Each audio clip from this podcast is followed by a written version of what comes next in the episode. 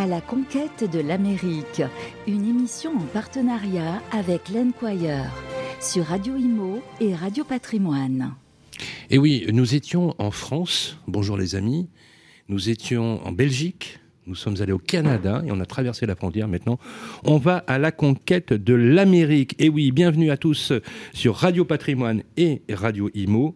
On est parti pour 40 minutes d'échange parce qu'à l'ouest, il y a du nouveau. Par exemple, si je vous dis numéro 1, qu'est-ce qu'on entend Alors, effectivement, l'Amérique, ça fait rêver. Vous êtes d'accord, d'accord? Exactement. L'Amérique, ça fait rêver.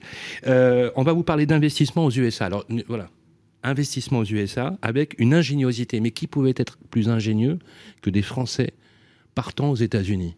Bah forcément, ils sont deux et en plus, ils sont extrêmement ingénieux. Ils sont partis et ils ont créé une boîte qui s'appelle Landquire.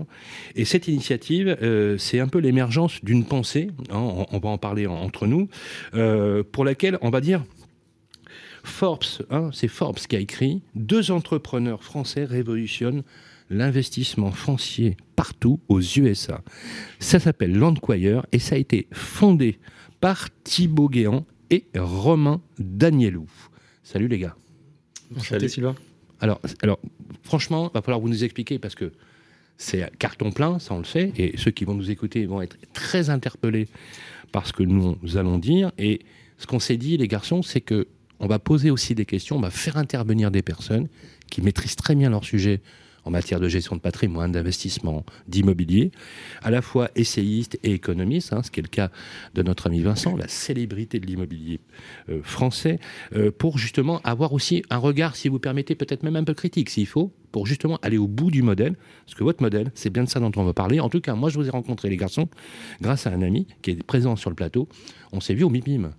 Et donc ça, c'était vraiment aussi une très très belle euh, révélation. Avec nous, on va en parler avec Cyril de Souza Cardozo. Salut. Comment ça va? Bonjour, eh ben, écoute, grande forme, très heureux d'être là. Voilà, expert de l'entrepreneuriat aux États-Unis. Voilà. Euh, alors, tu nous parleras un petit peu de ton parcours aussi, puisque on va voir un petit peu comment aussi tu juges quelque part le modèle économique, la façon dont ces deux jeunes Français ont investi les États-Unis. Il est à distance avec nous. Il est expert comptable et commissaire aux comptes euh, aux USA. Il s'appelle Benjamin Pic. Il est en duplex avec nous. Bonjour Benjamin. Bonjour Sylvain, bonjour à tous. Très heureux d'être là aussi. Comment ça va bah, Ça va super. Là, vous êtes où là en ce moment Alors je suis à Tel Aviv, en Israël. Tu es à Tel Aviv. À Tel Aviv. Alors sois sympa.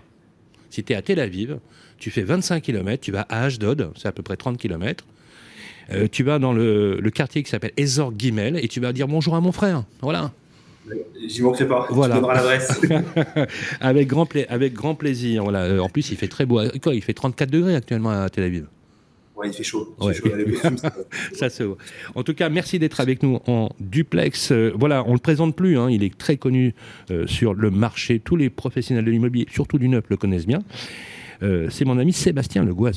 Salut Seb. Bonjour Sylvain. Comment ça va? Impeccable. Le patron d'Isimo, voilà, et président du groupe Arkea Flex. Tout à fait. Arkea Flex petit euh, nouveau dans la famille euh, du Crédit Mutuel Arkea, hein, qui vise à accompagner les promoteurs sur l'évolutivité de leurs bâtiments pour les rendre plus durables. Et ouais, il y a même des élus qui nous en parlent, hein, des élus franciliens qui se demandent effectivement quel est le modèle, parce que je sais qu'il y a des brevets aussi hein, euh, sur ces modèles. On va en parler. Alors, je vous en ai parlé tout à l'heure, il est essayiste, économiste, il est un professionnel de l'immobilier, mais pas que. Il, c'est l'empêcheur de tourner en rond sur certains modèles. D'ailleurs, il le sait parfois avec des tables rondes qui ont été un peu, un peu musclées.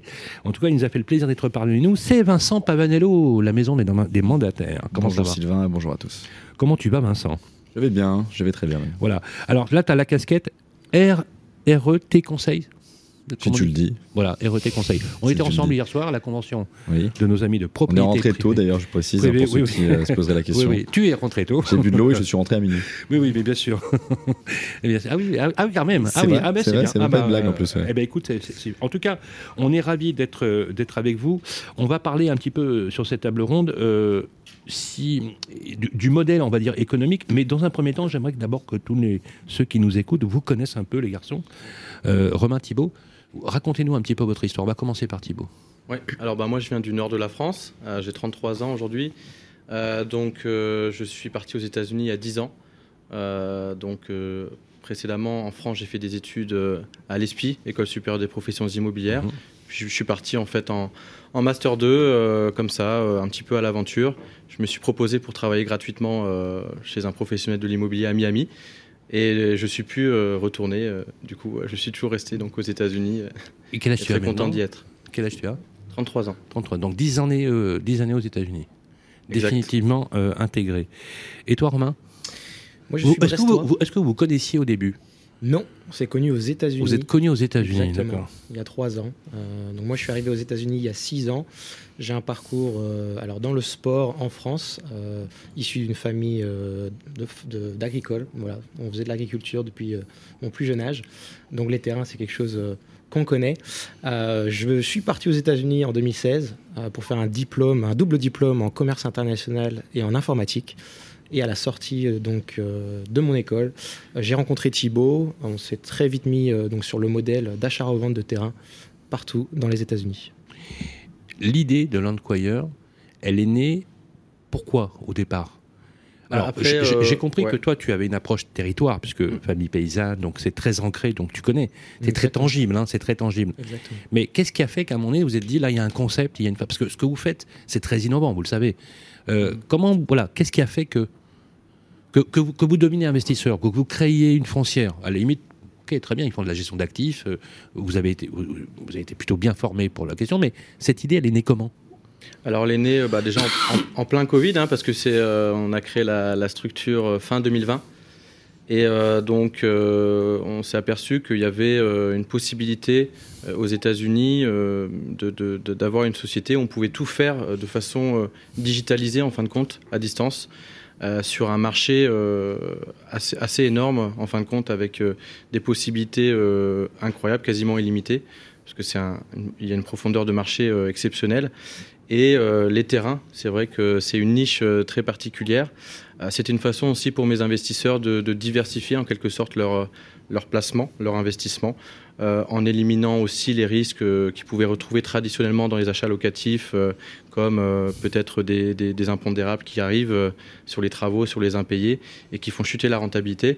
Là, on est sur un système assez classique, achat-revente de terrain, euh, où on peut euh, être scalable, euh, dupliqué partout aux États-Unis et être aussi prévisible sur les performances. Aux États-Unis aux États-Unis. Tu, veux dire que le modèle ne serait pas forcément développable entre guillemets, si je fais un néologisme sur d'autres pays, tu veux dire? On nous pose, on nous a posé la question, notamment si c'était possible de dupliquer le modèle en France. Après, il y a peut-être des possibilités. Je, ne suis pas expert euh, là-dedans. Peut-être que Vincent pourra peut-être euh, en, dire un peu plus sur la, sur la data, notamment. Euh, open data ou pas. On va, euh, on va revenir justement parce que là-dessus. Donc l'idée c'était qu'on perçoive un petit peu l'histoire de, de, ton parcours. Donc on a compris qu'effectivement c'est deux Français qui se sont rencontrés euh, aux États-Unis. Toi tu viens de Brest, toi tu viens de, de Lille. Euh, c'est intéressant par rapport à, à l'ensemble. Alors la question que je voulais vous poser c'est pourquoi Landquire, Romain? C'est très simple. Land terrain en anglais. Okay. Quire un diminutif de acquire donc acheter. Euh, des terrains. Pas mal. Voilà. Donc on a demandé à peu près à 150 personnes. Et donc c'est euh, l'Enquire qui est ressorti comme.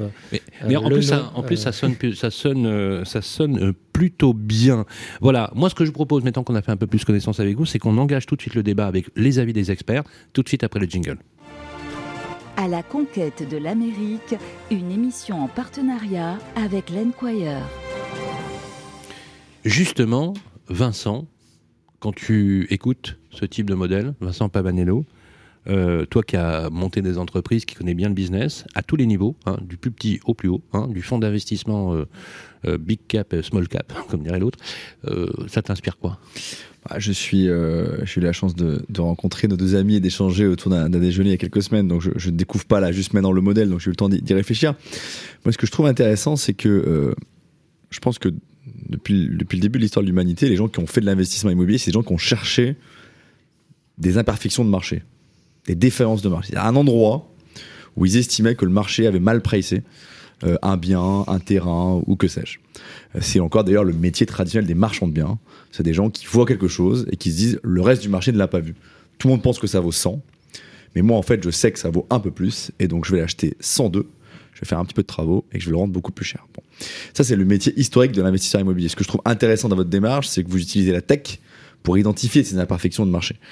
Euh, au fond, euh, de ce qui était nos discussions, mais peut-être vous, nous en, vous nous en direz plus, vous arrivez à analyser un nombre de parcelles très très grande ampleur.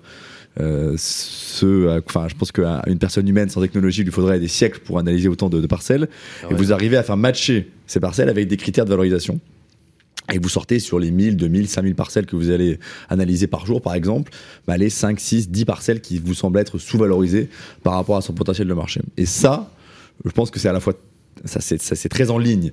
Et il y a une évidente continuité avec la façon dont on a toujours fait le métier identifier des imperfections de marché, je pense qu'on en est tous là, mais vous utilisez la technologie d'aujourd'hui et vous êtes aidé en ça par, euh, j'allais dire, un accès plus simple aussi à la data euh, qui est mise à disposition, j'imagine, aux États-Unis, un peu comme en France, euh, par l'État, les collectivités locales, des PLU digitalisés, en tout cas des parcelles qu'on sait numériser et qu'on sait analyser en tant que telles. Et donc, je pense que voilà, c'est à la fois le métier très traditionnel auquel on ajoute de la data publique sur le foncier et puis des, algorithmes. Ça, c'est votre métier, c'est le cœur de votre business. Donc, euh, j'ai envie de dire, d'un côté, rien de nouveau sous le soleil. On fait de l'investissement immobilier. On est tous des investisseurs immobiliers autour de la table. Par contre, on se sert des nouveaux outils. Et ça, je trouve que c'est euh, intéressant et c'est évidemment la façon dont, demain on fera de l'investissement immobilier avec plus ou moins de tech. Mais on voit bien que ça deviendra un, must-have dans, dans, la prise de décision. L'humain, désolé de t'apprendre ça, Sylvain, est faillible. Mmh. Il n'est pas omniscient. Et euh, à part moi, tu veux dire. À, part toi, évidemment, mais euh, et, je, euh, je, comprends. Et, c'est pas déshonorant pour un humain de céder de la technologie pour faire des choix plus fins. Mais justement, bah, c'est le sujet, hein, c'est le sujet, notamment en France, dans lequel on, a un peu de retard quand on voit la mentalité américaine. Et quand je vois nos, deux amis, effectivement, Romain Thibault. avoir adopté finalement les, les, bons, les bons réflexes, on peut comprendre effectivement qu'on a quand même du talent dans ce pays et que c'est dommage que, quand je dis c'est dommage, Maintenant, vous allez avoir des investisseurs français, mais avec votre talent d'entrepreneuriat, on a aussi envie qu'il soit là euh, pour, la France. Cyril, euh, de Souza Cardozo, alors toi, tu connais bien l'entrepreneuriat, le, voilà, euh, une machine à penser. Justement, quand ces modèles-là, ça t'évoque quoi? Comment tu, voilà, tu perçois?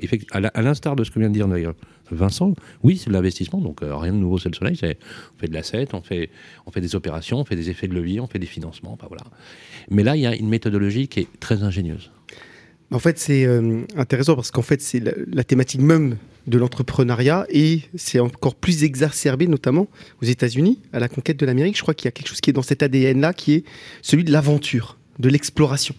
Et un entrepreneur, au sens rien du terme, hein, d'ailleurs, euh, quand Vincent euh, dit ben, qu'effectivement, un marché s'est fait, ben, dès qu'un un entrepreneur est là pour identifier ben, soit des opportunités, soit identifier là où le marché ne fonctionne pas bien mhm. pour venir explorer ça. C'est mhm. l'histoire des États-Unis, la conquête de l'Ouest, d'abord euh, physique, puis après c'est euh, mhm. le continent électrique. Quand les, technologies électriques émergent, on a Thomas Edison qui va explorer les possibilités. On va avoir euh, le monde Internet, le continent Internet qui va être exploré par les entrepreneurs américains.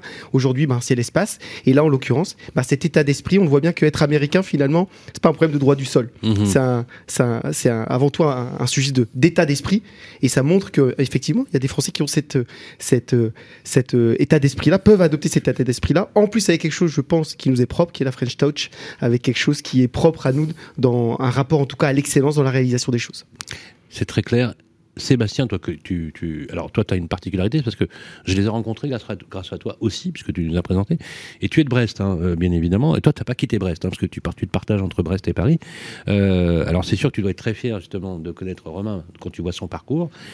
Qu'est-ce que ça t'évoque, toi qui aujourd'hui dirige un groupe à dimension nationale? Eh ben, On est trois Brestois autour de la table, parce qu'il ne faut pas oublier que Cyril est oui, également oui, Brestois. Et, donc c'est Cyril qui m'a, qui m'a présenté euh, Romain, et ensuite euh, on a rencontré Thibaut. Et, c'est vrai que j'étais fier, euh, sincèrement, quand, quand, on était à l'apéro avec Cyril et qu'on a rencontré Romain, bah, de voir que voilà que, un Brestois euh, part comme ça euh, développer euh, un business à l'aventure de l'autre côté de l'Atlantique, en plus sur un domaine qui est l'immobilier qui, qui nous passionne tous, et dans un moment en plus où enfin le digital envahit de manière massive le milieu de l'immobilier. Euh, je crois que la PropTech, ça y est, est enfin en train de décoller. Euh, et euh, on voit aussi que vous avez de l'avance, parce que dans la manière dont vous développez vos algorithmes, vos offres en masse, on voit que vous avez de l'avance sur le, marché européen. Effectivement, grâce aussi à l'open data, hein, qui est quand même beaucoup plus importante à mon avis de, l'autre côté de l'Atlantique qu'ici, notamment avec le RGPD. Hein, quand on voit même que Google Analytics a été aujourd'hui sanctionné par la CNIL, on voit quand même que en Europe, il y a une, vraie, une vraie protection de la donnée. Est-ce que c'est bien, pas bien euh, par rapport à l'Atlantique? Ça, c'est un autre débat. Mais en tout cas, ça vous ouvre des perspectives de, business euh, qu'on voit émerger euh, ici. Mais je pense quand même qu'on a entre 12 et, 24 mois de, retard sur, sur votre, votre business. Et j'ai trouvé voilà, passionnant d'écouter votre histoire. Et puis, vous le faites avec une énergie assez folle. Et, je te rejoins hein, sur, l'état d'esprit. C'est pas, pas le seul. C'est vraiment un état d'esprit euh, d'entrepreneurs hein, que vous euh, que vous aviez déjà en vous, mais qui là-bas se déculpent. Et je trouve que c'est assez passionnant de c'est vrai là-dessus. Je, je, souscris complètement à ce que tu dis parce que en fait, on a presque l'impression d'un terrain de jeu, si tu veux, dans lequel s'expriment les talents. Et on aurait presque l'impression que Thibault et Romain, s'ils s'étaient exprimés en France, ils n'auraient pas, eu, pas eu le même impact. Il y a qu'il fallait que ce soit les États-Unis pour, pour donner la pleine dimension de ce que vous êtes capable de produire, bien évidemment. Mais ce qui est intéressant dans ce que vous faites, c'est que vous n'avez pas oublié la France. Parce qu'en fait, vous créez un pont, finalement, avec vos investisseurs, vos partenaires, avec la France. Et j'allais plus loin, l'Europe puisque c'est pas que la France qui peut investir aussi, c'est tous les Européens qui peuvent investir sur le principe. Benjamin, ben, alors, Benjamin, toi, tu as la particularité d'être euh, commissaire au compte, euh, expert comptable, et, euh, finalement être un pont. vous, vous êtes, moi, si je me compare à vous, bien évidemment, vous êtes d'une génération moi qui est quand même plus proche de la soixantaine que de la trentaine, vous êtes voilà, vous êtes ce qu'on appelle des, des citoyens nomades euh, vous, êtes, vous faites le pont entre voilà, la France, je sais que tu parles plusieurs langues. Que, euh, quand, quand tu vois ces démarches entrepreneuriales, est-ce qu'il n'y a pas au-delà de la réussite du modèle aussi une démarche qui donne envie à des jeunes. Moi, ce que, moi, ce que j'aimerais, c'est qu'il y a aussi des, jeunes, tu vois, qui ont envie de bosser, qui, voilà, qui vous écriraient en disant, voilà, je vais venir vivre à Miami, je voudrais bosser pour vous, je voudrais créer quelque chose, etc. Pour créer du mouvement, outre le fait que, bien évidemment, je vous recommande forcément euh, de bien euh, analyser les modèles d'investissement que vous avez. Benjamin. Alors, c'est vrai que moi aussi, je suis, très admiratif de, ce qui a été accompli, de ce qui, est fait par, par l'employeur. Euh, L'idée est géniale. Et puis moi, d'un point de vue, on va dire, moi, je suis, je suis expert comptable franco-américain. Donc, j'accompagne euh, régulièrement des clients sur des problématiques fiscales, euh, que ce soit en France ou aux États-Unis. Et, euh, et, je trouve que le, modèle qui, est établi par l'employeur est, très avantageux d'un point de vue fiscal. on y reviendra peut-être au cours de l'émission, mais, il y a quand même des, des gros avantages fiscaux à, à, pouvoir investir comme ça aux US en étant français, tout simplement par l'application du traité fiscal entre la France et les États-Unis. Et, euh, et, voilà, et je, sur les, les, premiers clients qu'on a, qu'on a pu, euh, qu'on a pu euh, avoir avec l'employeur, je trouve que voilà, c'est qui est, qui est vraiment très très intéressant. Alors justement, alors je, oui, pardon, tu voulais compléter. Non, c'est, c'est, je voulais juste simplement rajouter que voilà, c'est quelque chose qui, qui, est, qui est pas forcément connu du public français.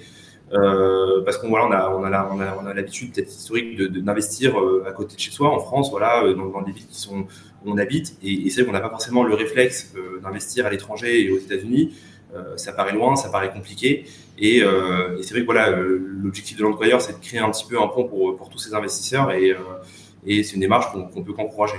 Alors justement, d'une part, hein, on a la fiscalité hein, qui est un booster, et d'autre part, on a la tech. Hein, on, pourrait, le dire comme ça. Alors justement, euh, ce que je vous propose, c'est que on enchaîne tout de suite sur le sujet de la fiscalité du modèle en tant parce que euh, ce que je vous propose, c'est qu'on aille tout de suite dans le côté pratique. Comment on fait pour investir? Quels sont les modèles? Et comment euh, Parce que voilà, on peut aussi nous poser des questions, on nous en pose d'ailleurs. à partir de combien je peux investir? Qu'est-ce que je peux vous confier? Comment ça se passe, etc. J'aimerais, si vous êtes d'accord, qu'on donne quelques exemples modélisés qui permettent aux personnes qui nous écoutent de bien visualiser euh, ce que vous faites. Voilà, on, enchaîne tout de suite après le jingle sur le modèle fiscalité. À la conquête de l'Amérique, une émission en partenariat avec l'Enquire. Si je vous dis liberté, égalité, Fiscalité. Fiscalité. C'était sûr ça. Fiscalité. Voilà, fiscalité. Et pas fiscalité du style numéro 2, Théo.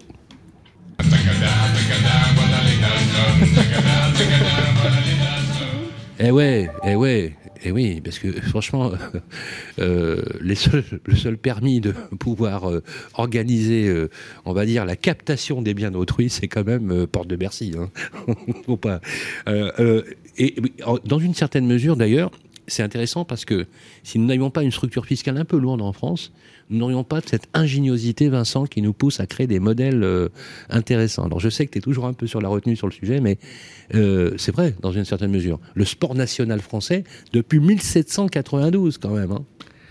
La complexité crée effectivement des emplois. Et la dernière du genre, qui est quand même pas mal, je ne sais pas si vous avez suivi ça, mais la suppression de la taxe d'habitation a été quasiment complétée. Là, on est au bout. Oui, Elle s'applique encore sur les résidences secondaires. ça veut dire qu'on paye la taxe d'habitation sur les biens que nous n'habitons pas. Et ça, c'est une forme quand même d'ingéniosité. Là, je pense qu'on a atteint une forme de ah, mais c'est, perfection dans la complexité. Ce type de raquette pousse finalement à l'excellence et au génie. Voilà. On devrait euh, donner une médaille euh, aux gens de Bercy, au, ministère de Bercy. Non, mais je brocarde. Voilà, je brocarde un peu parce qu'on a encore la possibilité dans ce pays de brocarder. Voilà, c'est pas ça. Mais parce que euh, la liberté d'expression, pardonnez-moi, mais les amendements aux États-Unis protègent la liberté d'expression aux États-Unis. On est d'accord? Voilà, si je, me, si je me mets une plume comme ça, un peu colorée, je, je, peux le faire. Et personne ne me dira le contraire. Et d'ailleurs, je paraphrase, liberté, égalité, fiscalité. En 1789, quand la Révolution est arrivée en France, c'était liberté, égalité et propriété. Puisque c'est en 1792 que c'est devenu fraternité. On trouvait que c'était un peu touché. Mais les quatre premières années de la Révolution, c'était la revendication de la propriété. Donc on voit bien que c'est très inscrit dans la volonté de l'investissement d'avoir quelque chose de palpable. Moi j'aime bien ton parcours parce que à toi Romain parce que toi tu viens d'un monde paysan donc tu sais ce que c'est que de posséder, tu sais ce que c'est que de soigner, que de diviser, que de remembrer, que de, de, penser finalement le côté tangible de l'investissement par rapport au côté fongible. Mais les deux ne sont pas opposés. On peut réunir les deux, effectivement, dans, une vision. Alors la fiscalité, c'est le nerf de la guerre. Lorsqu'il s'agit d'investir, c'est une matière complexe. Qui plus est, quand on parle d'investir à l'étranger, et technique, bien sûr, qui nécessite bien souvent un accompagnement. Euh, alors là, du coup, on a besoin d'experts, on a besoin de Benjamin qui va nous, nous, aider effectivement à y comprendre, parce que dès qu'on sort un peu des frontières, on est sur des modèles qui sont des modèles différents, et, finalement ça peut un peu rendre schizophrène. En tout cas, une claire, il y a un levier fiscal. Première question, on a parlé, on va en développer d'ailleurs l'aspect euh, tech. Euh, pourquoi la fiscalité est-elle parfaitement adaptée à votre modèle? Et donc, du coup, on va pouvoir encourager les investisseurs. Ouais, alors je ne sais pas si je réponds ou Benjamin, mais euh, en tout cas, oui, on, a, on a cette, ce côté allégé, en tous les cas, au niveau de la fiscalité pour les les non-résidents américains qui désirent investir donc euh, dans le dollar. Alors moi, par euh, exemple, je veux investir. Mhm. J'ai des avantages fiscaux. Oui, parce que vous bénéficiez d'une convention fiscale déjà entre la France et les États-Unis qui évite justement cette double taxation. et en fait, si vous investissez via une société américaine, donc on l'appelle LLC, Limited Liability Company, et qui permet finalement d'investir de, euh, dans, un, dans un produit d'investissement. Que je comprenne bien, Thibault, si je décide d'investir, quel que soit le montant, je dis voilà, je mets 30 000 euros, hein, je peux, je mets 30 000 euros, je suis soumis à la fiscalité américaine et pas celle qui est française, pour éviter une double fiscalité, c'est bien ça C'est ça. D'accord. Et ça, j'allais dire qu'entre guillemets, légalement, je peux sortir 30 000 euros et les investir. Vis-à-vis, -vis, mais j'avertis quand même le fisc, je fais comment? Oui, normalement, vous devez prévenir euh, la France que vous avez aussi des revenus hors de la France. D'accord, ok. Mais ils sont taxés sous fiscalité américaine Exactement. Aux États-Unis directement. Ok. Euh, Benjamin, c'est bien le cas? Donc le, modèle, c'est je suis français, j'ai un peu d'argent, je, voudrais le placer parce que je crois beaucoup à ce modèle voilà, je vais investir, euh, vous me direz les tickets, hein, si combien on peut investir, à partir de combien? Je vais investir 10 000, 20 000, 30 000, un million d'euros, pourquoi pas. Euh, J'évite la double fiscalité. Et c'est blanc vis-à-vis de, euh, de Bercy. Tout à fait. Alors tout à fait, c'est exactement une opération transparente en France. En fait, en tant que résident fiscal français, effectivement, vous devez déclarer l'ensemble de vos revenus mondiaux. Donc quand vous investissez aux États-Unis, finalement, l'argent que vous allez gagner, vous allez générer aux États-Unis, va être fiscalisé, va être taxé aux États-Unis, donc à, des taux qui sont, qui sont quand même plus intéressants qu'en France. Par contre, vous devrez quand même les déclarer en France, mais appliquer euh, les crédits d'impôt correspondants. Donc le fisc français est tout à fait au courant de ce que vous faites, mais vous ne payez pas d'impôt dessus. D'accord. Donc là, on va dire que c'est. Mais l'accompagnement, justement, euh, quand on a un investisseur individuel, qu'on n'a pas de société perso, etc., donc euh, chez l'employeur, vous, vous accompagnez vos investisseurs si moi, par exemple, je suis complètement néophyte, vous allez me dire ce qu'il faut faire. Hein, Benjamin, c'est ça Exactement. Oui, tout à fait. Alors en fait, nous, on a des solutions d'accompagnement à, tous les niveaux, puisqu'effectivement, chez l'employeur, L'investissement commence par la création d'une société, d'une LLC. D'accord. C'est l'équivalent en France d'une SCI, une société civile immobilière. D'accord. Euh, donc nous, effectivement, avec Employeur, on peut proposer euh, un accompagnement sur la création de la LLC, sur les déclarations, les obligations fiscales aux États-Unis, toutes les obligations, les démarches qu'on doit effectuer aux États-Unis, et, on accompagne également les clients sur leurs déclarations françaises. C'est important de, de voir euh, et oui. rapatrier, déclarer ce, que, ce qui fait passer aux États-Unis doit être déclaré en France en tant que résident fiscal français. Donc l'accompagnement qui est proposé par l'employeur et donc par notre cabinet, euh, c'est vraiment une assistance globale euh, pour éviter bah, justement de, de, de faire de, à la fois d'être imposé deux fois et euh, à la fois aussi d'optimiser la situation en étant compliance dans, à la fois en France et aux États-Unis. C'est quoi un CPA alors, un CPA, c'est un Certified Public Accountant. C'est ni plus ni moins l'équivalent d'un expert comptable aux États-Unis. Finalement, c'est une profession qui est réglementée. Hein. on fait partie d'un ordre professionnel.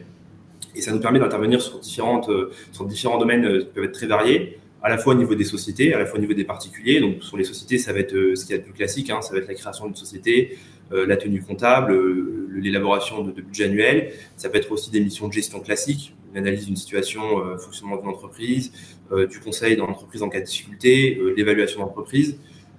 ça peut être aussi sur de, l'audit, hein, tout simplement, l'audit d'entreprise. Et au niveau des particuliers, ce qui nous intéresse le plus euh, maintenant, ça va être un, vraiment un rôle de fiscaliste et de conseil. Euh, notamment chez nous, ça va être vraiment des, investisseurs français qui ont des investissements aux US ou des Américains qui ont des investissements en France et euh, l'application du traité fiscal franco-américain qui encore une fois est, très avantageux pour nous en tant, que Français. Notre objectif, est vraiment double. Euh, c'est à la fois optimiser la situation d'un point de vue fiscale de nos, clients, mais également d'être compliance, d'être en règle à la fois euh, avec l'IRS, le fisc américain, et les autorités fiscales françaises. Alors c'est très très clair. Merci. Euh, pour une fois qu'un expert comptable me fait comprendre les choses comptablement, on va dire, total respect, justement. alors je sais que vous, Sébastien, toi Sébastien, tu dois partir, et je voudrais quand même pas te louper sur les questions. on peut le dire que tu as un exemple d'une belle success story à la française? Alors, euh, c'est vrai. Nous, euh, l'histoire, c'est une histoire à la base familiale. Oui, c'est une histoire hein, d'entrepreneur familial où mon père. C'est une belle réussite familiale, initiée par ton père et, mise, en, mise en orbite par toi, on peut le dire. Voilà, on, l'a développé euh, conjointement. moi, je l'ai rejoint en 2005, et puis maintenant, on a rejoint le groupe du Crédit Mutuel Arkea en, en 2017. Et c'est vrai que voilà, on a toujours cette, cette fibre et et cette envie euh, d'entreprendre, même au sein du Crédit Mutuel Arkea, en, en étant filiale à 100%, euh, j'ai toujours envie de développer, Parce que tu es euh. filiale, d'une banque, tu es président d'un concept qui s'appelle Flex. Alors on va te faire un petit peu de com, si vous êtes d'accord, un petit peu de pub quand même. Flex, qu'est-ce que c'est? Il y a un brevet hyper intéressant. Il y a aujourd'hui deux brevets obtenus, un en cours de dépôt, sur lequel on a vraiment bien réfléchi à la conception des immeubles pour qu'ils soient les plus durables euh, possibles et les plus euh, modulaires, évolutifs, flexibles. Et on propose ce service euh, aux promoteurs immobiliers, aux aménageurs. Aux en fait, l'idée, c'est que tu as inventé un immobilier mobile.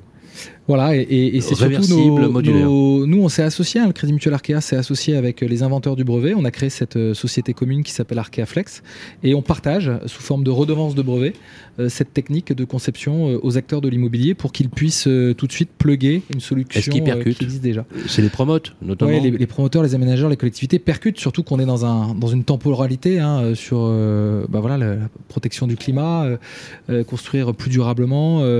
Et, et, clairement, ça va dans ce sens-là. C'est un outil dans la boîte à outils de l'immobilier durable des, des promoteurs, des, des, des, aménageurs. Donc ça rencontre un, un franc succès. Et là, on est en train de livrer l'outil informatique qui permet de, gérer le Tetris, parce que c'est clairement un immeuble Tetris. Et donc, euh, on, a, on livre là le. C'est pas un modèle à la japonaise avec des bulles, on rentre dedans, on dort. Euh, on non, c'est pas, encore. on est sur des modules de 20 mètres carrés, donc ça reste, ça reste quand même assez grand. Bon, bah ça va alors. et, un module de 20 mètres carrés, c'est un studio. Deux modules de 20 mètres carrés, c'est un deux pièces. Trois modules, c'est un, un, trois pièces, et, etc. Et ensuite, on assemble les modules pour concevoir des, appartements. Et donc, ça offre beaucoup plus d'opportunités que dans un immeuble classique où les, logements sont déjà préconçus, préfigés. En tout cas, ça fonctionne super bien et, on en parle beaucoup. C'est un peu le, sujet. Le sujet à l'heure où le logement pèse véritablement dans, le, dans les postes de dépenses des Français. Alors c'est un bel exemple de réussite, c'est clair. Euh, quand tu vois la réussite euh, de Romain et de Thibault dans ce qu'ils ont pensé, est-ce que ça serait envisageable au pays des Gaulois, justement, cette idée assez innovante euh, d'interpréter éthiquement acceptable et puis bon on a vu c'est légalement faisable parce que on, peut tous dire, c'est vrai, euh, on dit euh, investissez en France, euh, achète en France, etc. Là, qu'est-ce qu'on propose? On dit à des Français qui ont des économies, qui ont un peu de fonds, d'investir sur des parcelles, sur du foncier américain. On est d'accord. Exactement. Donc on crée de la valeur dans un pays qui n'est pas le nôtre. Ça, je peux le dire. Mais en même temps, je suis bénéficiaire de cela. Donc si jamais c'est rentable et ça marche pour moi, c'est la France qui en profite. Je peux le dire ça aussi. Qu'est-ce que tu en penses? Bah, J'en pense surtout que l'état d'esprit change. Et on en parlait tout à l'heure de la PropTech. Je ne sais pas si vous suivez aussi l'actualité de, de Mastéos, hein, qui, euh, ah est une grosse société. on l'a reçu il n'y a pas. Qui, qui, démocratise l'investissement locatif en Europe. Hein. Ils mmh. ont ouvert la Belgique, l'Espagne, le Portugal. Mmh.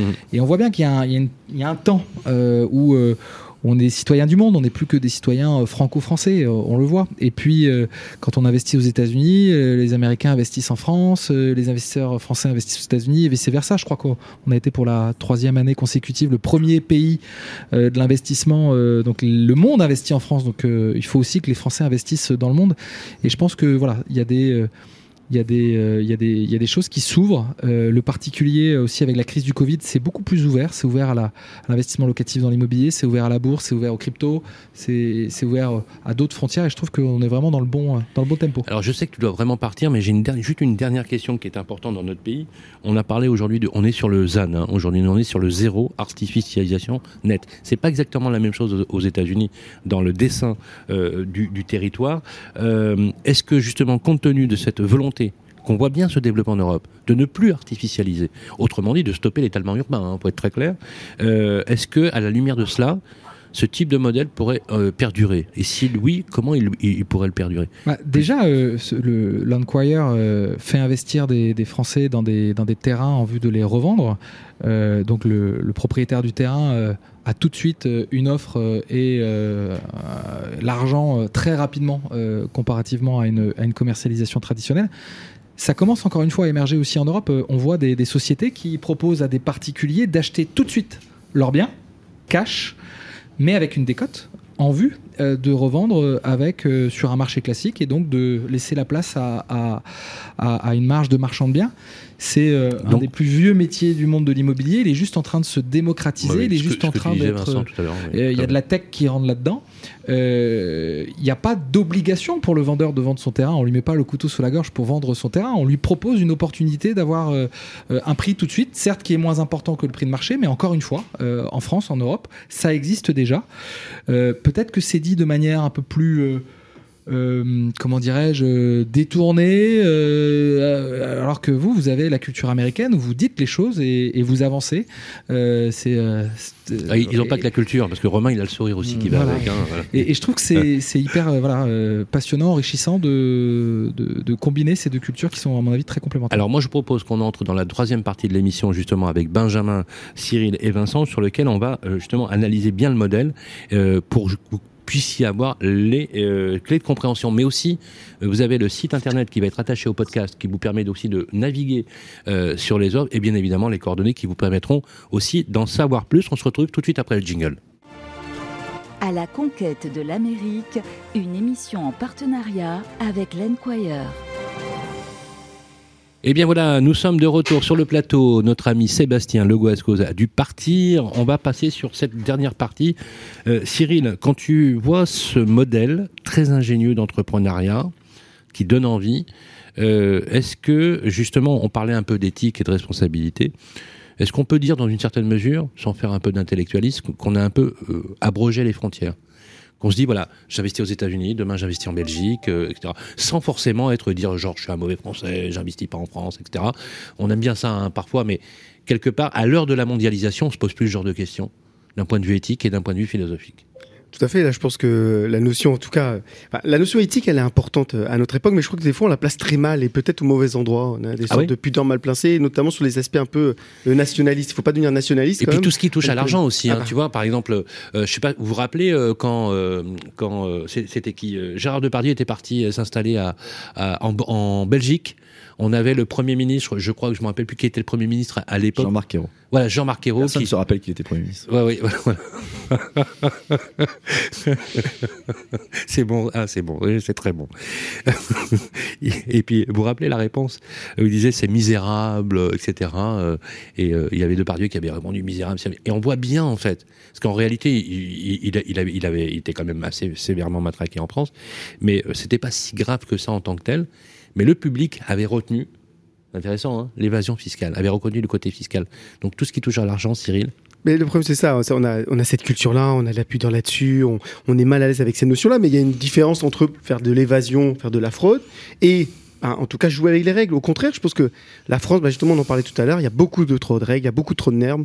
400 000 règlements régissent nos vies aujourd'hui en France, et nul n'est censé ignorer la, voie, la loi. On est dans quelque chose d'absurde, donc il est important, au contraire, de simplifier. Et je crois que les entrepreneurs qui viennent derrière, eh bien, euh, un peu remettre en cause les règles et détourner, pointent aussi du, doigt un peu l'absurdité des choses. Et là, en l'occurrence, sur les aspects patriotiques, bah, finalement, investir dans une boîte fondée par des Français aux États-Unis qui vient y capter de la valeur, moi, je vois pas qu'est-ce qu'il y a de pas plus patriotique que ça. En tout cas, euh, ce qu'on peut faire de plus en la matière. Donc au contraire, je pense que c'est une bonne chose. Ne mettons pas de morale partout. Il y a des sujets sur lesquels on doit le faire, mais pas là. Mais c'est pas une absence de morale. non c'est pas le dire je ne mets pas de morale, c'est il n'y a pas d'absence de morale. Vous n'êtes pas amoraux, les garçons. Euh, vous êtes vous n'êtes pas dominé uniquement par la volonté féroce, comme dirait euh, Bernard Tapie, et à son âme, de gagner de l'argent, par exemple. C'est aussi un projet de vie, c'est aussi une façon de visualiser sa vie. Alors clairement, on a envie aussi, bien évidemment, de d'avoir un cadre de vie, mais c'est c'est juste pour c'est pas votre moteur principal. Non, aujourd'hui on est entrepreneur dans l'âme, euh, on aime le travail, on aime développer, on aime recruter. Aujourd'hui l'Enquire c'est 70 employés à plein temps euh, sur trois différents euh, bureaux. Donc on réinvestit, on est là pour créer de, l'emploi, que ce soit aux États-Unis, on a aussi un bureau au El Salvador et, un au Bangladesh. Donc dans des pays que voilà qui sont au Bangladesh. Exactement. Voilà, nous avons 16 ingénieurs de data au Bangladesh. J'adore, j'adore. Donc qui irait investir au Bangladesh? Personne, mais vous vous y allez. Eh ben écoutez, on a démarré euh, par une personne et au final, euh, un an et demi plus tard, on est voilà. Ce sont de, très bons ingénieurs de données aussi. Oui, oui, absolument. D'ailleurs, euh, je ne sais pas si on le sait, mais de grandes compagnies aériennes sous-traitent toute leur comptabilité ah en Inde et au Bangladesh. Très Exactement. Le Pakistan. Voilà, au Pakistan. Soyons clairs, c'est aussi parce qu'on les paye très peu cher. Voilà. Voilà, faut aussi un peu ramener le curseur. dans, Ils sont bien entendu moins cher, mais avec une, qualité de travail qui est, ah, euh, exceptionnelle, qui est, très bonne. Ça nous permet nous de rester dans, nos, dans, le, dans les clous au niveau, au niveau financier euh, et de, de, réduire un maximum de coûts euh, dans notre société pour opérer. Mmh. Ouais, Benjamin justement, le, fait qu'on utilise des des, des, des, ressources comme ça. pour des entreprises. Alors vous, vous conseillez, vous êtes, vous avez un niveau international. Vous êtes sur, vous êtes sur combien de pays d'ailleurs France? On est sur trois pays. Alors on est, on est, notre cabinet à la base est basé à Paris. On a un bureau euh, à Tel Aviv, euh, dans lequel je suis actuellement, et on est en train d'ouvrir un bureau aux US aussi. Alors, donc vous faites, alors là, du coup, c'est intéressant parce que vous faites le pont dans tout cela. Justement, euh, dans, est-ce que vous voyez, par exemple, ça m'intéresserait de savoir les, gens que vous accompagnez, c'est quoi leur motivation? Alors, je suis pas naïf au point de penser qu'on va changer le monde, hein, c'est pas l'idée. Hein. Mais c'est quoi leur motivation? C'est quoi le modèle Est-ce que c'est des gens forcément très riches? Est-ce que c'est des petits bourgeois? Est-ce que c'est des classes moyennes? C'est quoi le profil? Alors, on a, honnêtement, on a de tout dans notre, clientèle. On a des gens qui sont euh, forcément euh, aisés, qui investissent un peu partout, et puis on a des gens qui sont, beaucoup moins aisés aussi. Euh, on a surtout des gens en fait qui ont envie de bien faire les choses. C'est-à-dire qu'à partir du moment où on investit à l'étranger, où on a des, actifs financiers à l'étranger en dehors de France, on se retrouve dans, dans des problèmes administratifs qu'on n'a pas forcément quand on investit uniquement en France. Et les gens qui viennent nous voir, souvent, c'est simplement des gens qui veulent bien faire les choses en disant voilà, nous, on veut être en règle avec toutes les autorités fiscales euh, dans, les, dans chaque pays dans lequel on investit. Et euh, c'est là où on intervient. Et euh, moi, moi j'y vois vraiment pas d'évasion fiscale ou de, ou, de problème de, de, ce type. Pour moi, c'est des gens qui veulent créer de la valeur. Et, et c'est pas forcément français de vouloir uniquement français de vouloir créer de la valeur. Quelqu'un qui investit aux US dans un terrain chez un employeur, il va réussir à, créer de la valeur et cette création de valeur va pouvoir être utilisée aussi en France en retour. Donc, euh, je ne sais plus lequel d'entre nous disait tout à l'heure que la, France était un pays euh, qui, recevait énormément d'investisseurs étrangers. Il n'y a pas de raison aussi que les Français n'investissent qu'en France. Il faut aussi C'est clair. C'est clair. Mhm. Vincent je ferais peut-être deux types de remarques. La première sur le côté euh, transnational. Enfin, le problème de la France, c'est qu'il y a plus de gens qui investissent en France que de Français qui investissent à l'étranger. C'est pour ça qu'on a une balance des paiements déficitaire.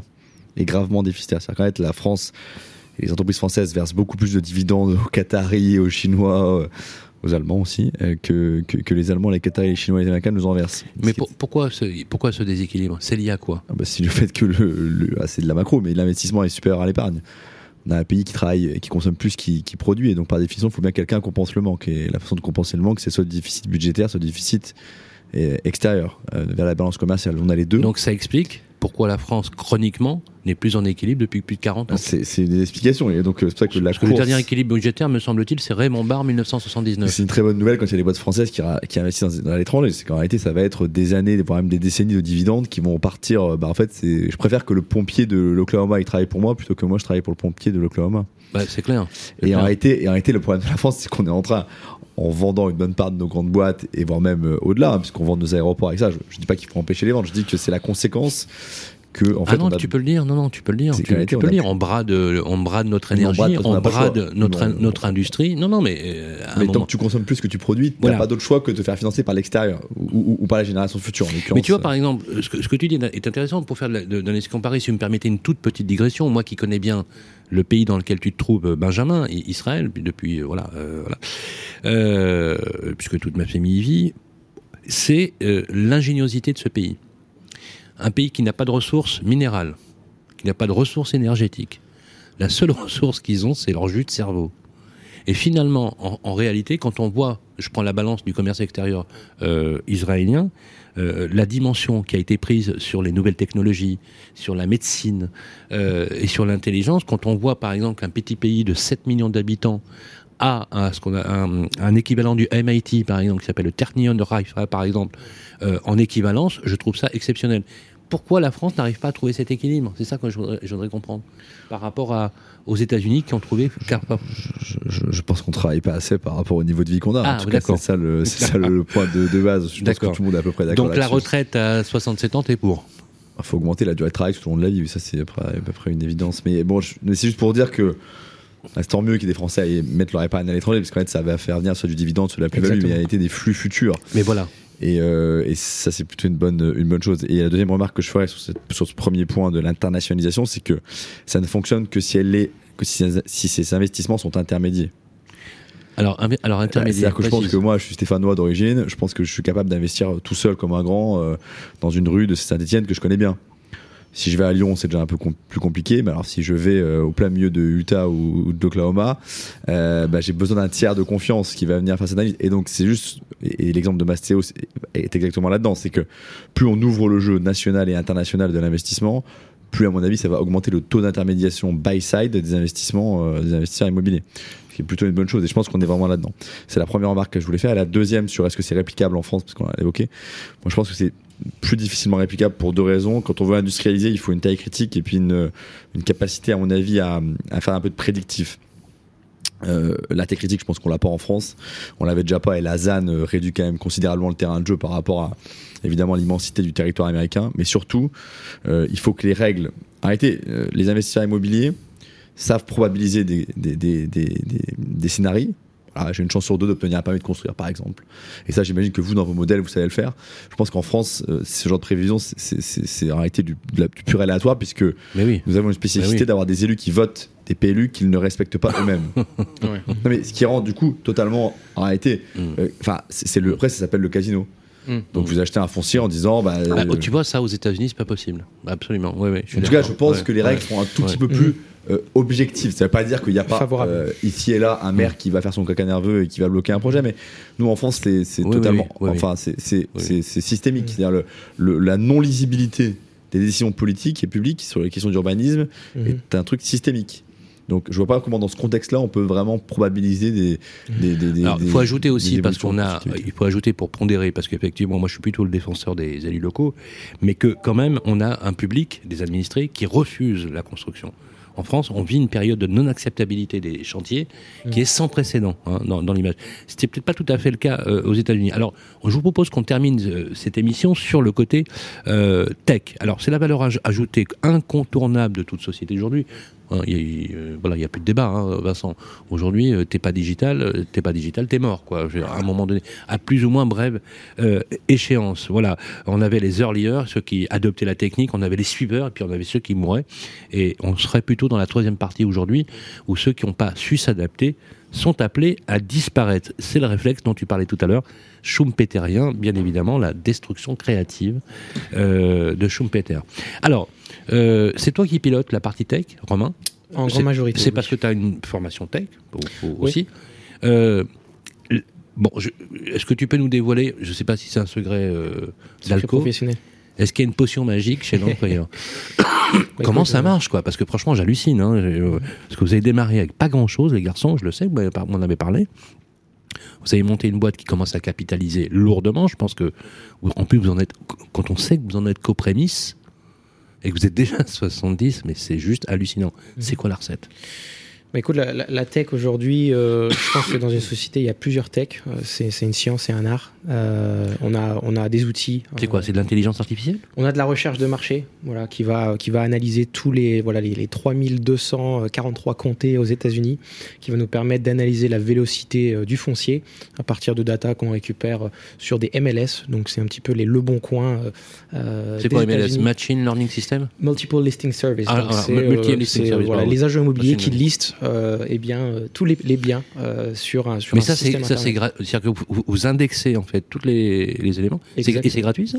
Alors on extrait donc au niveau des MLS. Il y, a des il y a des robots qui indexent des. Exactement. Voilà, donc on sort la data, on vient la visualiser et derrière, euh, eh bien, on vient sortir la data de tous les propriétaires, c'est-à-dire euh, eh bien, la parcelle, euh, quel type de parcelle, quand elle a été achetée, est-ce que le propriétaire euh, est euh, propriétaire avec sa femme, sa, tante, sa cousine, est-ce que c'est sous une forme de société, est-ce que euh, ça appartient à un hôpital, ça appartient à une école? Donc on vient filtrer tout ça, euh, donc des caractéristiques des terrains et des caractéristiques euh, des propriétaires. Une fois qu'elle est filtrée cette data, eh bien c'est là qu'on démarre le pricing, ce qui représente en grande majorité notre secret sauce aujourd'hui, euh, des formules en interne qui nous permettent de pricer les terrains eh bien entre 30 et 40% de la valeur du marché à haute fréquence. C'est-à-dire qu'aujourd'hui on price en moyenne entre 35 et 40 000 propriétés par semaine. Donc ça nous permet euh, d'envoyer des offres directement aux propriétaires. Autrement dit, tu sors 40 000 offres par semaine. Par semaine, chiffrées grâce à un algorithme qui a donné une approche budgétaire. Exactement. On vient chercher la valeur du marché et derrière, on vient faire une décote et on envoie un contrat directement dans la boîte aux lettres du propriétaire. Ça ressemble un peu à quel foncier, tu sais, dans au, début, sur le, sur le système de traitement. Par contre, en tout cas, analyser. Oui, oui. Par contre, ils, ils, ont, ajouté des voilà, ils vont, ils vont jusqu'au bout de. Ça ressemble aussi un peu à ce que fait Promis, euh, la nouvelle start-up euh, Promis. Je ne sais pas si vous connaissez. Euh, Promis qui révolutionne le foncier français, je pense que ça, ça mérite, voilà, qui est piloté et fondé par un professionnel immobilier qui s'appelle Romain Solène. Mais alors justement, très beau prénom. Ouais, alors oui, absolument, absolument. En plus, euh, voilà, c'est une société que je soutiens depuis le début et c'est vraiment une, très très belle réussite. Mais ce qui m'intéresse, c'est 40 000. Donc 30, combien? 40 000 par semaine On va sortir à peu près 40 000 euh, parcelles. C'est une moyenne? Et après, les, oui, exactement. Et après les filtres. moyenne hebdomadaire. Hein. Euh, exactement. D'envoi hebdomadaire, d'offres, etc. Donc ça fait plus de 100 000 par mois en moyenne d'envoi. Hmm. Le taux de transformation, je suppose qu'il doit être extrêmement faible, mais déjà, s'il est faible, vu la proportion, c'est déjà énorme. Hmm. C'est combien? Alors, tout va dépendre du comté euh, et de l'État en, général, mais on va arriver euh, sur un contrat, un achat euh, d'une parcelle, tout type de parcelle, toutes les 4000, 5000 lettres en moyenne. C'est un super taux de retour. Voilà. Donc on optimise de jour en jour, bien entendu, avec nos scripts, les prises de rendez-vous, l'internalisation. ça, veut dire que sur 40 000, grosso modo, tu as quoi? Tu as une dizaine, une vingtaine d'affaires? C'est ce qu'on ce qu'on retrouve aujourd'hui, oui. Et tu envoies quelqu'un sur place qui va traiter euh Non, euh, on utilise euh, voilà, des agents immobiliers, donc personne de notre équipe qui va sur place, mais on a derrière une analyse des meilleurs agents immobiliers sur place qui va eh bien, prendre des photos professionnelles, qui vient apporter une vidéo, qui vient nous donner un drone, parce qu'on envoie un droneur professionnel sur chaque terrain pour que ça arrive sur notre marketplace, pour que nos investisseurs puissent comprendre dans quoi ils investissent. Ok, ça a l'air extrêmement clair. Vincent, Le drone, c'est clé. Hein. Hier soir, à la soirée, on était. C'est beau, hein, t'as vu On va pas citer qui c'était, mais, un réseau important et qui bah, je l'ai dit tout à l'heure. Je l'ai dit propriété privée, qui a 3000 conseillers. Il remettait, je crois, mm. la, troisième ou quatrième meilleure conseillère de France. Enfin, chose qu'elle a dit sur scène, c'est euh, merci à mon mari qui, euh, qui filme en drone chaque bien que je rentre. Et qui a passé sa licence de drone. Incroyable. était le, le taux depuis 18 euh, mois et qui faisait 400 000 euros par an. C'était un truc assez, assez. Alors, je peux poser la question qui fâche. Est-ce que c'est volatile? Parce que bien évidemment, est-ce qu'il y a un risque Si oui, lequel Et quels sont les taux de rendement Voilà. Après, euh, le, risque, euh, il y a toujours un risque hein, dans n'importe quel type euh, d'investissement. Mais justement, Après, on, on reste Est-ce qu'à la tech, grâce à votre tech, vous arrivez à faire ce qu'on appelle des analyses, entre guillemets, très à la mode, hein, prédictives, qui permettent d'évaluer le risque? Parce que prendre un risque, on est, tous d'accord, on est tous d'accord pour prendre des risques.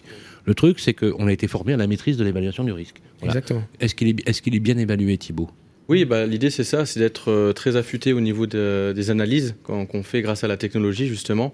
Euh, pour être capable, comme ça, très vite, euh, de, savoir exactement euh, ce qui se passe. On a 120 critères hein, de, sélection, donc on est très sélectif sur chaque parcelle de terrain. Donc ça comprend beaucoup de choses. Ah, tu veux dire que je comprenne 120 critères, c'est-à-dire que si je coche pas toutes les cases, tu prends pas. C'est ça. Alors il y, a un système de grading, comme on dit, donc de notation sur chaque terrain, de la lettre A à F. Et ensuite, tous les jeudis après-midi, on, les, associés votent oui ou non si la parcelle de terrain est intéressante et si on y va. Mais ça veut dire que chaque semaine, tu mobilises des fonds, quoi. Oui, Parce qu'il faut faire, euh, faut, faut que tu, euh, c'est pas le tout. Genre, je vous fais une offre à 10 000 dollars, 20 000 dollars, il mhm. faut les avoir en caisse, quoi. Oui. Vous, vous manipulez des fonds de façon très conséquente. Oui, l'idée c'est de pouvoir effectivement euh, développer. On a fait une, une année 2021 qui nous semble assez, assez intéressante. Combien de terrains euh, vous avez acheté en 2021 Est-ce que les chiffres, on peut le savoir? Une centaine de, parcelles de terrain. Pas mal. Ouais, Pas mal euh, sur l'année 2021, donc notre première année d'exploitation. Acheté par des associés Voilà, donc 100 investisseurs nous ont rejoints euh, en fin Covid, francophone, tout s'est fait à distance. Et donc avec un ticket moyen à peu près de 65 000 dollars. Ah, c'est ça. Alors oui, justement, on voulait, je poser la question. Je peux rentrer à partir de combien? Si, j'ai que 30 000 euros, je, peux ou pas? 30 000 euros, c'est un petit peu léger. Euh, en général, on est plutôt au minimum à 50 000 dollars. Une parcelle, c'est un investisseur ou il peut y avoir une indivision sur une parcelle? Alors, bah, ça dépend. 80% euh, euh, de nos parcelles, en général, se trouvent dans des zones résidentielles où on n'a pas forcément besoin de créer de la valeur supplémentaire, étant donné qu'on les achète déjà très bas. Donc, tu n'as pas besoin de faire. De la valeur du pas besoin d'avoir une indivision par parcelle? Mais après, ça dépend. des parcelles de terrain, des fois, on achète effectivement peut-être des, parcelles un peu plus importantes en termes de, de, de, taille. Euh, de superficie. Et donc là, on peut créer de la valeur, on peut venir euh, faire par exemple de la division, euh, changement de zoning, ça, ça peut arriver aussi. Donc là, effectivement, ça prend un peu plus de temps ensuite pour revendre. C'est normal, il faut faire appel à un géomètre, à, à toute une équipe, mais on peut faire beaucoup plus de profit. Qui achète le terrain? Des promoteurs, éventuellement. Exactement, les, les promoteurs, les lotisseurs. Ils vous achètent le terrain. Mais vous, vous ne faites pas de la promotion non. On fait du découpage sur papier. D'accord. C'est-à-dire qu'on on va appeler ça de l'entitlement. C'est-à-dire qu'on peut passer de, de, de, petite densité à grosse densité. Donc de vous êtes un, aménageur privé. Vous faites, de l'aménagement. L'aménagement pour terrain. Vous faites de l'aménagement, vous allez jusqu'au permis purgé éventuellement. Enfin, bon, non, mais je raisonne à la française. Je sais pas s'il y a ce genre de Les permis viennent après. Voilà. Mais, euh, c'est le promoteur qui, qui, gère derrière. Oui, oui, d'accord. Je raisonne à la, française. Euh, alors, ok, j'ai bien compris. Donc, ça veut dire que quel clairement, on n'est pas sur des tickets euh, majeurs parce que 65 000 dollars. 50 000 dollars. 50 000 dollars, ça fait. Euh, Aujourd'hui 45 000 euros. Ouais, bon, on, va arriver à la parité à part égale. Non, mais ce que je veux, non, mais ce que je veux dire, c'est que c'est pas réservé, Vincent, à des bourses euh, importantes, des riches qui ont beaucoup d'argent, dont ils ne savent pas quoi faire et qui vont le placer à l'étranger. Non, non, mais. Mm. Euh, si je devais, alors ah, sans exagérer, la dette qui peut être intéressant de creuser. C'est-à-dire qu'en France, avec 50 000 euros, effectivement, vous pouvez acheter un bien à 300 000 ou 350 000. Mmh. Mmh. Voilà. Vous, par contre, c'est full equity. Exactement. parce qu'il faut payer sous, sous, trois semaines. Traduit pour nos amis, full equity. J'adore le. Equity, ça veut dire que tu, tu, tu, mets pas de dette sur ton investissement. Pour 50 mmh. 000 euros de, de, de fonds propres, j'ai un actif qui vaut 50 000 euros. Alors, qui vaut plus puisque vous l'avez bien acheté, mais qui en fait euh, vaut 50 000 euros. Alors qu'en France, quand je fais un investissement locatif euh, à Bordeaux, je vais mettre 50 000 euros de fonds propres, mais j'aurai un actif qui vaut 300 000 parce que j'aurais 250 000 euros de dette. 80 000 euros de fonds propres pour Bordeaux. C'est ce que j'ai mis. Euh, nous, en fait, on... t'as acheté un penthouse. Ouais. Non, non, j'ai acheté trois, appartements. En fait, nous, voilà, c'est ça. Il n'y a, pas de dette hein, sur, sur nos terrains.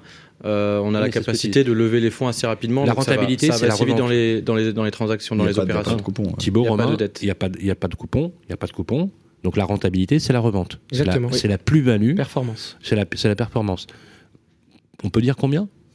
Oui, alors après, on est euh, sur une période de 12 mois, on est à peu près sur euh, voilà, du, entre 15, 15 et 18 de, de retour sur investissement. C'est la, c'est la, moyenne. D'accord. Et après impôt, il reste combien? Bah après, faut, faut peut-être retirer deux points euh, aux États-Unis parce qu'on a une fiscalité très légère. Donc on est à peu près à 16, 15, 16 à peu près. Un expert comptable va me répondre. Et d'ailleurs, il est en duplex, ça tombe bien. Il s'appelle Benjamin. Benjamin, on est d'accord là-dessus? Effectivement, euh, les, taux d'imposition sont, un peu plus faibles qu'en France. Donc, aux États-Unis, on est sur du taux progressif euh, qui va entre 10% et 37% d'imposition. Euh, pour vous donner un ordre d'idée, aux alentours de 25%, c'est sur des, rentabilités qui font plus de 86, entre 86 000 dollars et 200 000 dollars. Donc, si vous, achetez un bien, si vous investissez pour 50 000 dollars, même si vous doublez, même si vous doublez votre, votre, votre, votre rapport, on va dire, vous allez dans une imposition qui va être entre 12 et 22 donc c'est effectivement beaucoup plus avantageux qu'une imposition française, franco-française. Donc j'investis 50 000 euros sur OneQuire un an après, j'ai pris au minimum 15% quasiment net. Alors pour faire simple, le modèle, euh, donc moi mon, travail c'est de mettre le terrain sous contrat. Une fois que le contrat, le contrat est signé, on a 45 jours pour apporter et faire le closing. Donc entre-temps, eh bien, Thibaut euh, met le terrain sur notre marketplace qui s'appelle lenquiredeals.com. C'est comme Facebook Marketplace. Au lieu d'acheter des vêtements ou des chaussures, eh bien, vous achetez un terrain. Et donc sur cette page, eh bien, on vous dit exactement euh, l'avis de valeur de l'agent immobilier sur place. Et donc, il nous donne euh, le prix de revente, il va nous donner l'estimation du temps de revente. Et euh, avec qui eh bien, on va travailler, quel est l'exit, est-ce qu'on va travailler avec un promoteur, avec un acheteur en direct pour construire une maison pour sa famille? on a énormément d'informations au préalable qui permet à l'investisseur francophone de savoir eh qu'est-ce qui va se passer sous les 6, 12, 18 ou 24 prochains mois sur ce terrain qui est résidentiel, industriel, commercial, euh, un terrain simple, ou si c'est une indivision, euh, eh bien, il vient, il vient apporter euh, son argent dans un portfolio. Donc, il peut faire partie aussi d'un groupe d'investisseurs, un club deal, qui va permettre d'apporter de la diversification sur plusieurs États.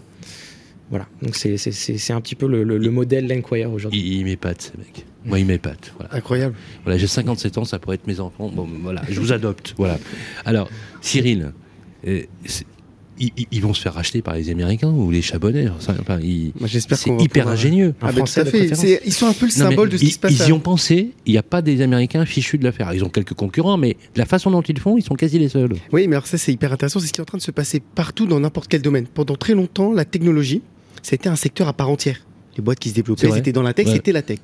Et ces 20 dernières années, qu'est-ce qui se passe? Les secteurs se révolutionnent parce que la tech devient quelque chose qui est plus un sujet en soi, ça devient le moyen partout.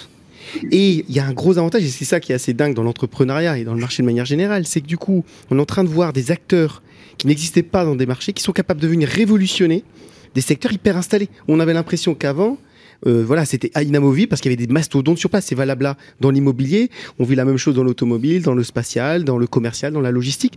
Partout des acteurs et avec toujours la remarque que tu as faite tout à l'heure, le sentiment des gens qui vont hyper vite dans leur croissance parce qu'ils sont nativement justement technologiques. C'est ça leur avantage. Ce que n'a pas les acteurs historiques qui s'embarquent de, choses complexes qu'ils ne savent pas gérer. Et, même dans la mentalité, d'ailleurs, je dois dire, et je l'assume complètement, moi qui ai 57 ans, euh, j'ai pas dû. Quand je vois la vélocité, la, façon dont ils pensent, quand je vois un Vincent Pabanello euh, ou un Romain Rivaton, c'est comme ça que je vous ai rencontrés tous les deux, je suis euh, sidéré, fasciné par ça.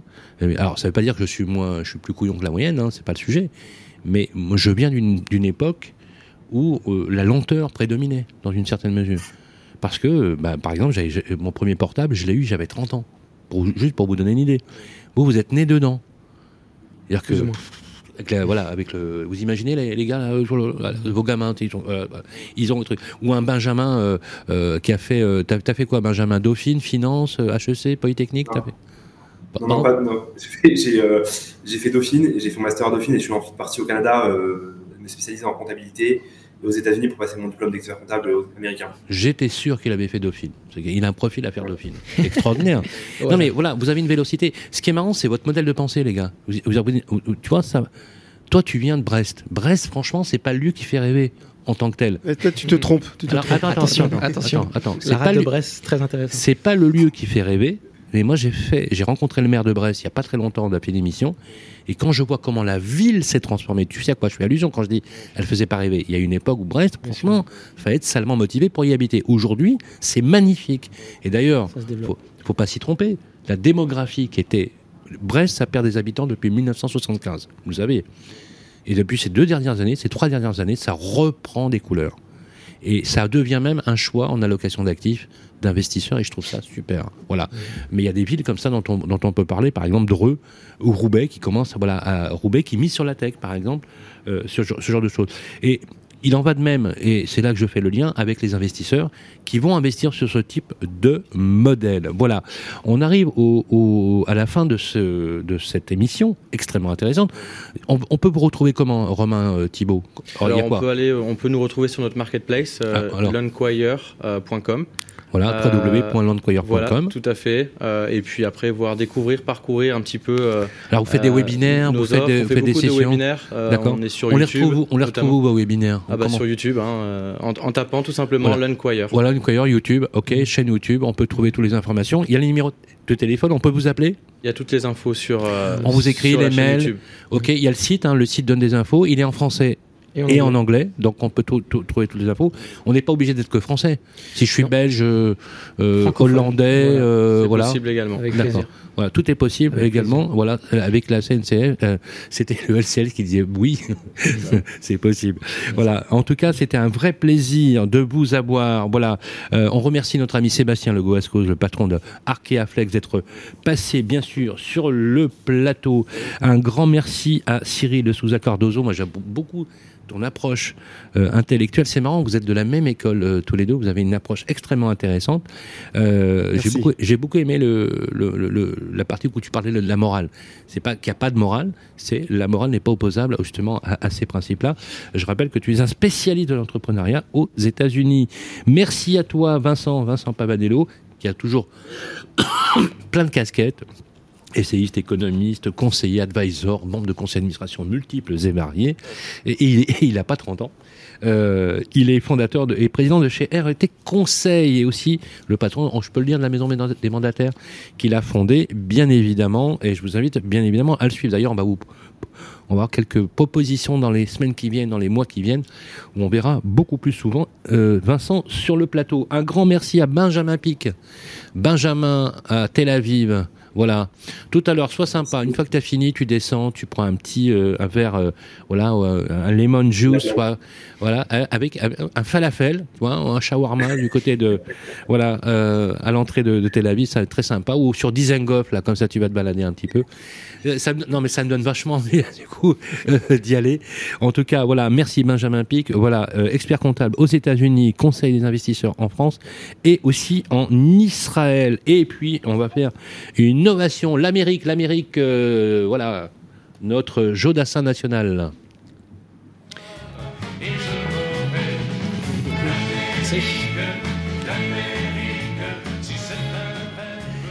Et ils l'ont trouvé l'Amérique. Euh, voilà, c'est Romain Danielou. Merci Romain, euh, cofondateur de Landquire. Et un grand merci, un triomphe pour Thibaut Guéant.